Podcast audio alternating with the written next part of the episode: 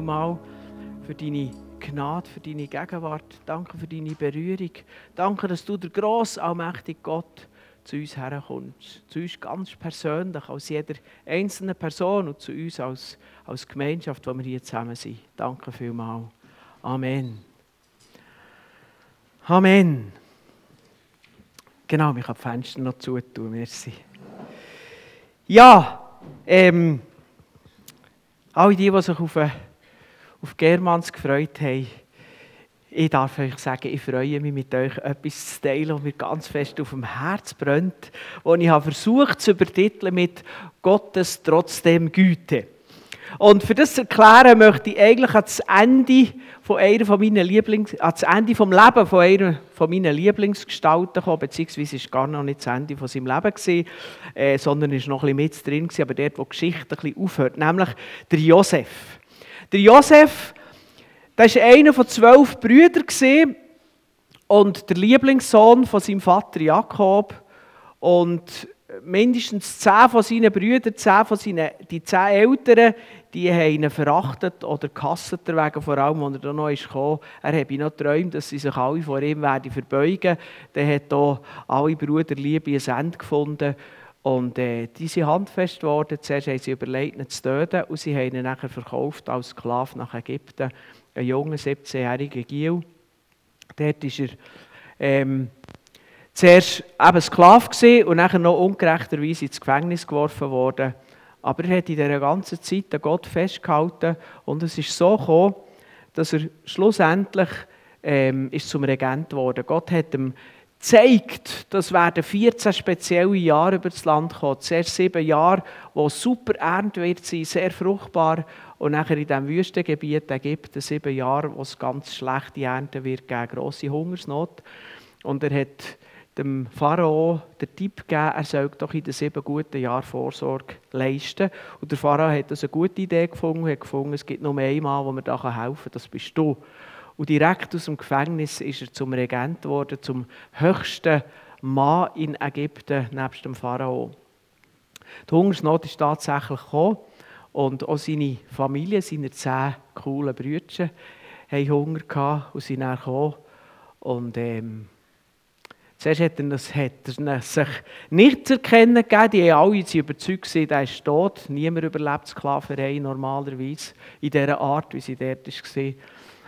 Und ähm, schließlich hat er sich da ihnen zu erkennen gegeben. Und nachher, als der Vater gestorben ist, der Jakob, haben die zehn Brüder Angst bekommen und gesagt, so, jetzt ist Bahn frei, jetzt kann er sich rächen. Und nachher kommt der Josef eben mit diesem Satz hier. Ihr zwar hattet Böses gegen mich beabsichtigt, Gott aber hatte beabsichtigt, es zum Guten zu wenden, um zu tun, was an diesem Tag ist, ein großes Volk am Leben zu erhalten. Da muss ein Charakter haben, für so etwas zu sagen.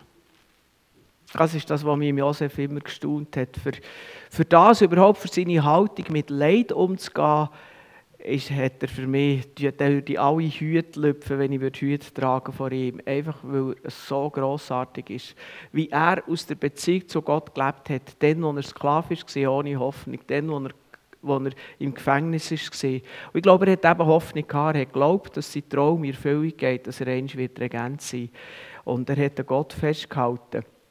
Und das ist wirklich grossartig. Und Gott war treu. Gewesen. Nicht immer so, vor allem nicht immer so schnell, wie er es hat erhofft Eben, er hat, ähm, sie glaube etwa 13 Jahre gesehen, bis er Regent war. 13 harte, furchtbare Jahre.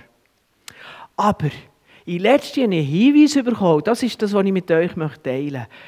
Der Vers hier, der steht am Ende vom ersten Buch Mose, also vom ersten Buch, das in der Bibel ist. Es gibt dann noch, das Buch geht dann noch fertig, ich glaube irgendwie Vers 26 ist der letzte. Also das ist der Abschluss von dieser ganzen Geschichte vom ersten Buch Mose. Das heißt, die vielen Bibeln heißt das so Genesis. Genesis heißt Ursprung, Schöpfung, ähm, Entstehung. Also dort, wo Gott uns erklärt, wie die ganze Welt aufgebaut ist und so weiter. Das Fazit dort am Schluss ist das was der Josef hier auf seine persönliche Lage sagt. Aber es ist kein Zufall, dass das der Abschluss bildet von dem ganz, ganz wichtigen Buch, das uns erklärt, was, ähm, was eigentlich Gott meint, wie er die Welt denkt hat. Also das ist eigentlich Gott sein Programm. Ihr Menschen, ihr habt zwar das Böse im Sinn, aber ich, Gott, ich habe das Gute im Sinn und ich werde es zu Ende führen, um ein grosses Volk am Leben zu erhalten. Das ist im Josef seine Erfahrung aber das ist Gott sein Programm, das er in dem ersten Buch Mose, wo er eigentlich zeigt, wie die ganze Welt funktioniert. Und ich möchte mit euch ein bisschen durch das Buch Mose durchgehen. Und ich würde euch sagen, wenn man das Buch Mose versteht, dann hat man ganz viele Fragen gelöst die uns sich automatisch stellen, wenn man in diesem Leben innen ist.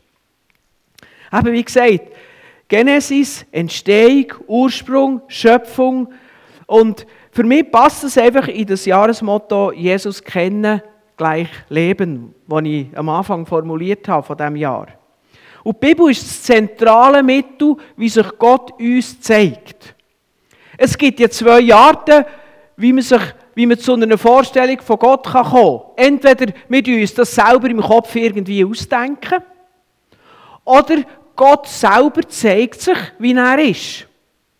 Und meine, wir kennen ja das schon, wenn wir uns vorstellen, wie unser Mitmensch ist. Da sind wir ja meistens zu 80 Prozent falsch. Und da kommen ganz schlimme Vorurteile und so weiter. Aber wenn das jetzt Gott ist, der übernatürlich ist, der herrlich ist, der unendlich ist an Zeit, an Raum, an, wie sollen wir uns das vorstellen? Darum gibt es die lächerlichen, Entschuldigung, wenn ich das so despektierlich sage, Gottesvorstellungen bei, in Religionen, die aus dem Mensch heraus entstanden ist. Und die Bibel ist das Buch, das sich Gott offenbart. Ich habe extra heute meine Bibel mitgenommen so, als ich bei Kind war, hat es immer geheißen, nehmt die Bibel mit in Gottesdienst, nehmt die Bibel mit in Gottesdienst. das ist eigentlich gar nicht eine schlechte Idee. Ich habe darauf verzichtet, weil ich nie können, den Text folgen wenn eine andere Übersetzung gelesen worden ist, als die, die ich hatte. Dann habe ich mich nämlich weder auf das, was ich lesen konnte, konzentrieren, noch auf das, was er sagt. Darum habe ich die Bibel nie mitgenommen. Aber eigentlich der Gedanke dahinter, das ist das Herzstück von meinem Leben, weil da drin offenbart sich Gott. Und eben, in dem ersten Buch Mose möchte ich euch das heute ein Stückchen weit zeigen. Die, die Bibel zeigt uns die Offenbarung von Gott, gibt uns Blick, wie Gott ist. Sie zeigt uns den Mensch, dass wir verstehen, wie der Mensch ist, warum er ist und warum er so ist, wie er ist. Und sie zeigt Gottes Geschichte mit der Welt und mit der Menschheit. Um das geht es eigentlich hier innen. Und mir ist das neu so wichtig geworden, eben mit unserem Motto Jesus kennen, gleich leben. Dass ich mit der Beatrice zusammen möchten wir gerne, wir hoffen, dass das schon in diesem Jahr gelingt, eine Art Bibelwerkstatt anbieten. In regelmäßigen Abständen, äh, äh, wahrscheinlich dann Samstagmorgen, wo, wo, wo wir zusammenkommen können und wirklich es nicht darum geht, in einem Vortrag zu erklären, was jetzt irgendwie der Philipperbrief meint, sondern wie das Werkzeug in die Hand geben, dass es eben wirklich eine Werkstatt ist, wo, wo dir, die, die da werden sein, werden die Bibel selber können erforschen Die Reformation ist ausgelöst worden, weil die Leute die Bibel gelesen haben. Weil man hat in der Zeit vor Aufklärung gesagt, wir wollen selber die Sachen wissen und studieren. Nicht einfach nur irgendwie etwas hören sondern wir wollen selber auch die Sachen entdecken. Und beides zusammen, miteinander zu entdecken. Ich glaube, Predigt ist wertvoll und wichtig, für auf Gedanken angeleitet zu werden. Ich lese, glaube ich, mehr Predigten und höre, als ich selber habe. Weil sie mich inspirieren, weil sie mir helfen. Aber das allein längt nicht, wir sollen auch selber forschen. Und das ist mir ganz wichtig und darum habe ich extra meine Bibel heute mitgenommen, für euch das zu zeigen. Aber jetzt eben zurück zum ersten Mosebuch. Das erste Buch, die ersten 50 Kapitel der Bibel. Unter diesem Vers hier, dir habt Böses im Sinn, aber Gott hat es zum Guten gewendet. Das erste Kapitel, der geht um die Schöpfung. Gott, der die Welt schafft, Himmel, Erde, Sonne, Mond, Sterne, Wasser, Land, Pflanzen, Fische, Vögel, Säugetier, der Mensch, und so weiter. Und am Schluss sagt er, Und Gott sah an alles, was er gemacht hatte, und siehe, es war sehr gut. Gott hat es gut im Sinn gehabt. Da war aus Abend und Morgen der sechste Tag und nachher ist der siebte Tag gekommen, da hat Gott ruhig und darum haben wir heute Sonntag. Gott hat es gut im Sinn gehabt. Das ist der Anfang. Im zweiten Kapitel geht Gott noch ein bisschen auf Detail ein von dieser Schöpfung und dann kommt das dritte Kapitel, der Sündenfall. Gott hat den Menschen gesagt, schaut, hier ist das Paradies und in der Mitte, dort hat es einen einzigen Baum. Und von diesem Baum nehmt ihr nicht. Und es ist das passiert, wie wenn man den Kind sagt, schaut, das hat vier Gütezibüchsen, die, die rote, die grüne, die goldige, die ganz schöne und dann noch die blaue. Die dürfen alle nur nicht von der blauen. Und dann geht man weg. Von welcher Büchse werden sie dann? Genau, und der Mensch hat es so gemacht. Er hat sich verführen von Satan, der im, im Leib von einer Schlange oder in der Gestalt von einer Schlange ist gekommen und sie verführt hat und gesagt hat, es ist gar nicht so, dass Gott euch wird bestrafen Es ist gar nicht so, dass ihr werdet sterben. Im Gegenteil, ihr werdet sein wie Gott. Wunderbar und herrlich. Und sie haben der Schlange ihre blöde Behauptung mehr geglaubt als Gott, der die wunderbare Welt geschaffen hat und sie geliebt hat. Und damit haben sie sich entschieden, von Gott wegzugehen. Sie haben sich entschieden, aus der Beziehung zu Gott rauszugehen. Und sie waren dann getrennt von Gott. Und Gott hat gesagt, wenn ihr das macht, dann werdet ihr sterben. Und Adam und Eva sind nicht wie tot umgekehrt. Man kann sich das vorstellen, wie wenn man eine wunderschöne Sonnenblume hat und dann schneidet man sie ab. Die kann man dann einstellen, die sieht wunderschön aus, aber wir wissen, die Blume ist eigentlich tot. Sie wird keine Frucht mehr bringen, ihre Tage sind zählt, sie ist nicht mehr verbunden mit der eigentlichen Lebensgrundlage. Und genau das ist mit dem Menschen passiert. Die Menschheit hat immer noch Geschichte gehabt, aber das Lebensgefühl der Menschen war so, wie es einmal im Jahr 300 nach Christus ungefähr hat er gelebt. Der Augustinus formuliert hat. Er hat gesagt, unruhig ist unser Herz, bis es Ruhe findet in dir. Und das ist die Lebensgeschichte.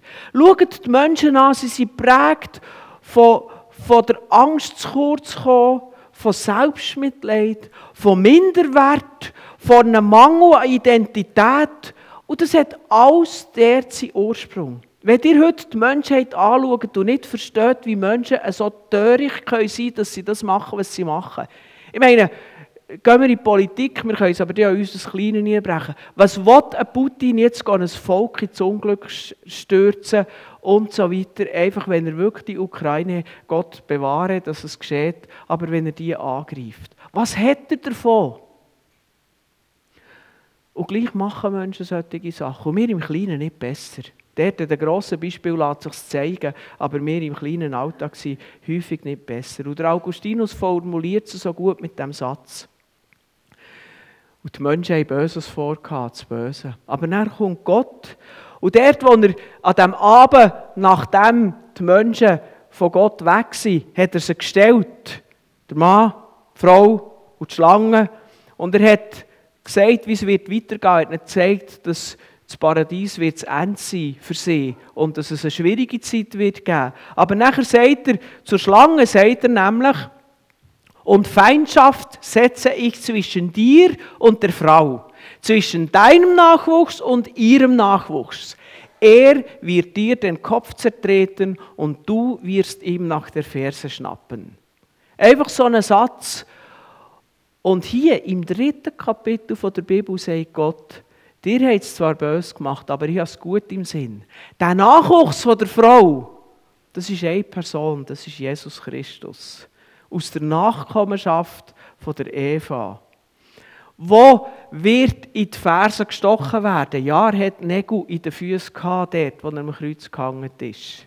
Aber er hat doch rufen, es ist vollbracht. Und der Schlange ist der Kopf zertreten worden, das erste Mal. Es wird noch ein definitives letztes Mal sein, wenn Jesus wird zurückkommen und die Schlange definitiv wird vernichtet sein. Also bereits dort, obwohl scheinbar alles zerstört war, ähm, ist Gott sein Plan nicht kaputt gewesen. Gott hat genau gewusst, was er wird machen weil er will die Menschheit retten Aber zuerst, wenn wir jetzt weiterlesen, kommt äh, noch nicht das Evangelium, noch nicht Jesus, Im vierten Kapitel sehen wir, was passiert ist aus dem Sündenfall. Kain und Abel, die erste Generation, also die zweite Generation, die erste geborene Generation. Und der Kain ist neidisch auf den Abel und bringt seine eigenen Brüder um. Mord. Eine Frucht von dieser Trennung von Gott. Eine Frucht von dem Unruhig ist meine Seele in, in mir, bis sie Ruhe findet in dir.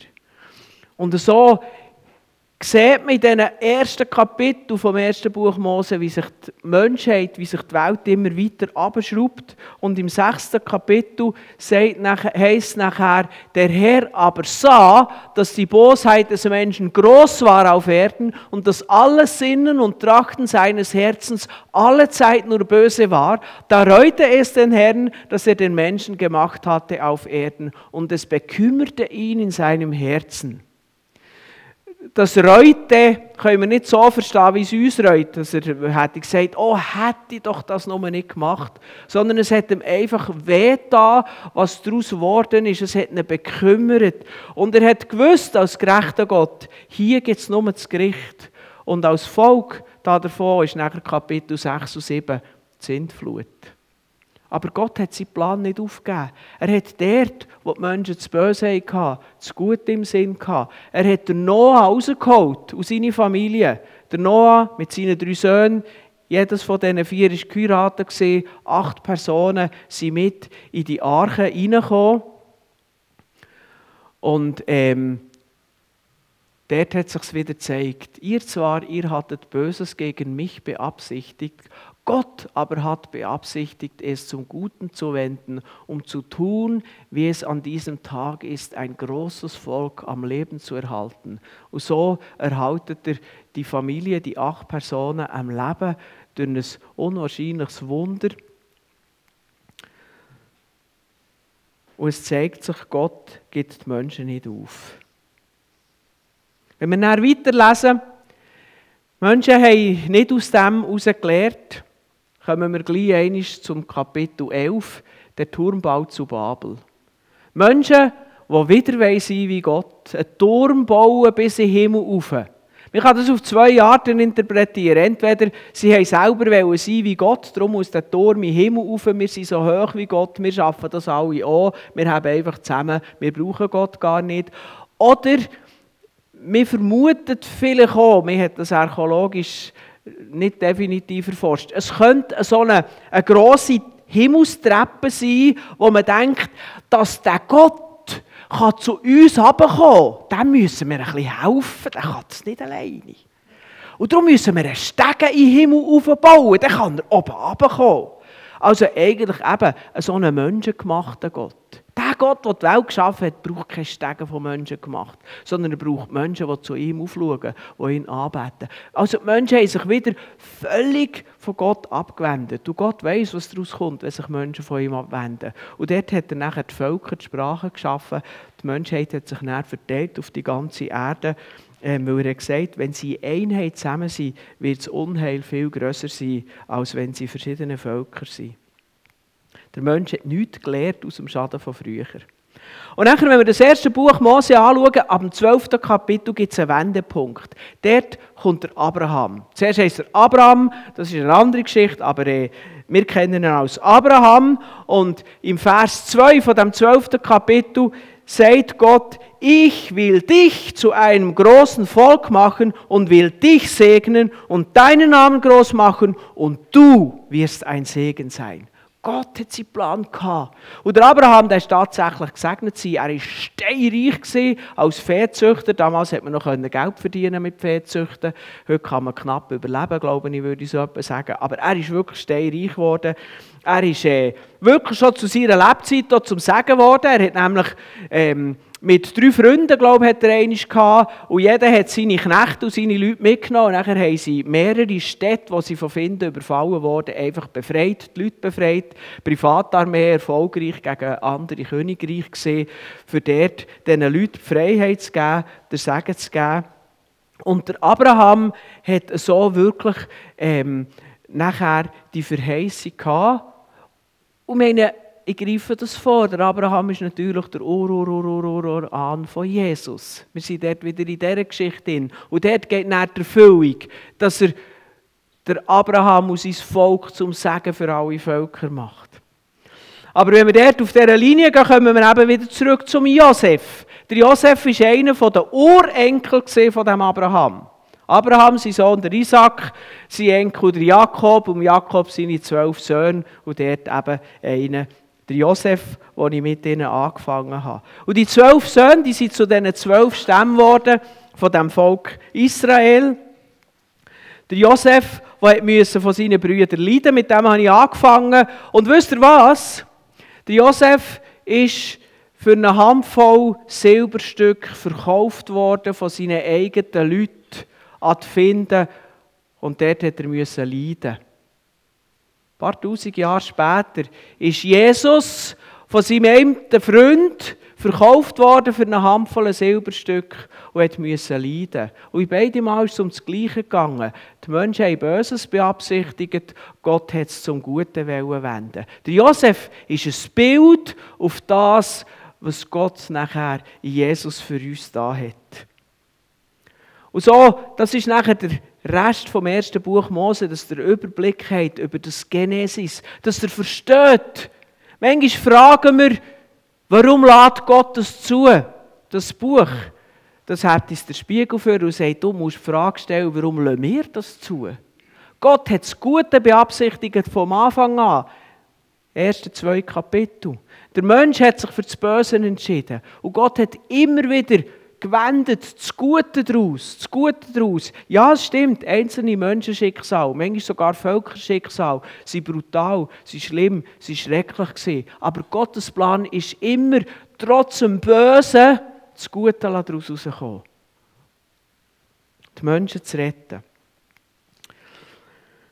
Und so können wir jetzt noch durch die, durch die ganze Bibel durchgehen. Die Bibel ist eigentlich ein Spannungsbogen, der sich immer wieder an dem 1. Mose 50, 20 orientiert. Das ist wie das Programm, das man könnte sagen Menschen haben das Böse vorgehabt, Gott hat das Gute im Sinn. Und er wird es wenden zum Guten und er tut es wenden zum Guten. Und dann ist nachher eigentlich noch die Frage, ja, wie geht es denn am Schluss auf? Und das lesen wir im letzten Buch von der Bibel in der Offenbarung. Im vorletzten Kapitel, im 21. Kapitel heißt es, Gott wird abwischen alle Tränen von ihren Augen und der Tod wird nicht mehr sein, noch Leid, noch Geschrei, noch Schmerz wird mehr sein, denn das Erste ist vergangen.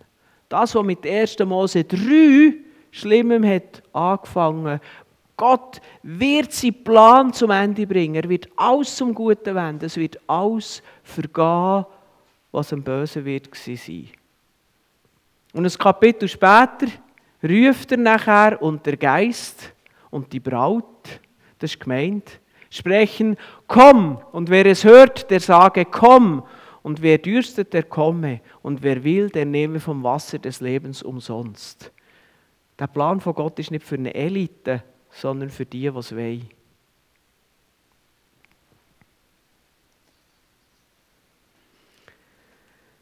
Das ist ein Überblick über das Buch, das erste Buch von Mose, beziehungsweise eigentlich über die ganze Bibel, an dem einen, dieser einen Aussage von Josef aufgehängt. Und ich möchte jetzt äh, quasi wie zu einer Anwendung kommen. Ich wollte mit euch jetzt nicht einfach einen Bibelkurs machen. Ich wollte euch lustig machen, dass ihr das erste Buch Mose mal leset. Und nachher bis zur Offenbarung durch, dort, wo die Geschichte zu Ende geht. Dass ihr wirklich neu merkt, das geht dort um dich und um mich und um Gott und um die Welt. Dort sind, dort sind die Schlagzeilen vom Morgen bereits vorgespurt. Vielleicht nicht in den Details von Zeit, Ort und Namen, aber es ist vorgespurt. Aber was heisst das jetzt für mich konkret? Das Erste, glaub daran, bist ganz zuversichtlich und weiss, dass Gott einen guten Plan hat. Ja, wir wissen ihn manchmal nicht und das stresst uns Hände. Aber Gott hat einen Plan. Und alle Bosheit von dir selber und von dem neben dir und von all diesen brutalen Diktatoren und Herrscher und was weiß ich und nicht Herrscher, können den Plan nicht ändern. Gott hat einen Plan und der Plan wird zum Ziel kommen. Und darum können wir auch sagen, letztlich ist die falsche Frage, ich habe es schon erwähnt, wenn wir fragen, warum lässt Gott es zu? Ja, wenn wir wirklich in Not sind, dürfen wir es fragen. Wenn jemand krank ist und er weiss, Gott kann heilen, warum heilt er mich nicht? Das ist eine Frage, wo man glaube ich, so darf zu Gott kommen. Jesus selber hat Gott gefragt, Gott, warum hast du mich verlassen? Wir dürfen die Frage stellen. Aber auf das ganz Grosse gesehen müssen wir uns bewusst sein, dass die Frage falsch gestellt ist. Dass Gott am Wiederherstellen ist und wir uns eben müssen fragen, warum lassen wir das zu. Aber Gott hat einen guten Plan, das ist das Erste. Nimm das mit aus dem ersten Buch Mose, aus dem heutigen Morgen und aus jeder Mal, wo du die Bibel auftust und lesest. Das Zweite, wenn Gott in der Lage ist, die ganze Welt mit dem Chaos zu führen, wird er auch in der Lage sein, dein persönliches Leben zu führen. Ich weiß nicht, wie Gott das macht, aber ich kann euch etwas sagen. Ich habe noch nie nach der Skiferien am Abend um die Predigt vorbereiten. Das ist mir wirklich noch nie passiert. Aber es war vor etwa zwei Wochen, wo mir das aufs Herz kam. Ich war, voll, ich war keine Sekunde gestresst. Gewesen. Und ich bin manchmal gestresst. Aber ich war keine Sekunde gestresst. Gewesen. Und es war mir einfach auf dem Herz, gewesen, das mit euch zu teilen. Und Gott hat mir, oder, mir ist vor ein paar Wochen in Sinn und gedacht, ja, wenn jetzt eine Predigt ausfällt, würde ich auch das machen. Ich war parat. Gewesen. Aber ich habe mich nicht vorbereitet. Mal, natürlich habe ich mich noch vorbereitet. Also ich habe noch das, Keynote, das PowerPoint gemacht. Ich habe mir auch noch Gedanken geordnet, dass man eine vernünftige Reihenfolge hat. Aber, aber eigentlich hat mir es Gott wie vorher geschenkt. Und das ist jetzt nur ein kleines Detail. Aber wir stellen uns manchmal so viele Fragen. stellen. Und wenn du in einer Entscheidungssituation bist, dann stell dir eine Frage. Ist Gott im Zentrum von meinem Leben? Erstens, dass er mir darf sagen, welchen Weg dass ich gehen soll. Und zweitens, dass ich ihm vertraue, dass er mich führt. Wie er das sagt. Ob er das sagt, du machst jetzt das und dann weißt du, Gott hat gesagt, jetzt mache ich das. Oder ob du einfach nach bestem Wissen und Gewissen vorwärts gehst und vertraust, dass Gott dich gut führt. Das dürfen wir Gott überlassen. Aber das ist das Zweite. Der Gott, der die ganze Welt sicher zum Ziel führt, der führt auch dich sicher zum Ziel. Und das Dritte, Bibel studieren gibt dir Halt, Sicherheit und Fundament. Ich bin überzeugt, auf die wirklichen Fragen, die ein Mensch hat, gibt die Bibel Antwort. Manchmal ist sie nicht gerade so auf den ersten Blick zu sehen. Darum brauchen wir auch Gemeinschaft. Ich bin überzeugt, dass es richtig ist, zum Beispiel in unserer Gemeinde gibt es keine Person, die nicht irgendeiner anderen Person oder einem anderen Gremium Rechenschaft schuldig ist. Die Mitgliederversammlung steht über den Vorstand, der Vorstand steht über Beatrice und wir als Gemeindeleitung, wir leiten die Bereiche der Gemeinde und so gibt es niemanden, der niemandem Rechenschaft schuldig ist, weil wir als Menschen unvollkommen sind und weil wir in Gemeinschaft berufen sind es geht nicht nur darum, du allein und die Bibel und dann ist alles im Griff. Sondern es geht darum, in diesem gemeinsamen vorwärts zu gehen. Aber in dem Innen, wenn wir zusammen wirklich einfach vorwärts gehen und erforschen und dranbleiben und weitergehen, Jesus kennen gleich leben, dann gibt die Bibel wirklich der Halt und die Sicherheit und das Fundament. Und dann ist der nicht gleich in dem Sinn, nicht despektierlich, aber das ist der gleich, was außen dran läuft. Der ist der gleich, ob du gesund oder krank bist, ob Frieden oder Krieg, ob du reich bist oder ob arm, ob was auch immer. Es ist nicht gleich, ich weiss, es ist etwas, was uns betrifft, aber es ist, wir können es vielleicht exakter sagen, es ist sekundär, weil das Wichtigste stimmt. Und das meine ich, Halt, Sicherheit, Fundament. Und darum möchte ich nochmal mit dem Vers schließen. Ihr zwar, ihr hattet Böses gegen mich beabsichtigt. Gott aber hat beabsichtigt, es zum Guten zu wenden, um zu tun, wie es an diesem Tag ist, ein großes Volk am Leben zu erhalten. Und so wird es am Ende von der Weltgeschichte heißen. Amen.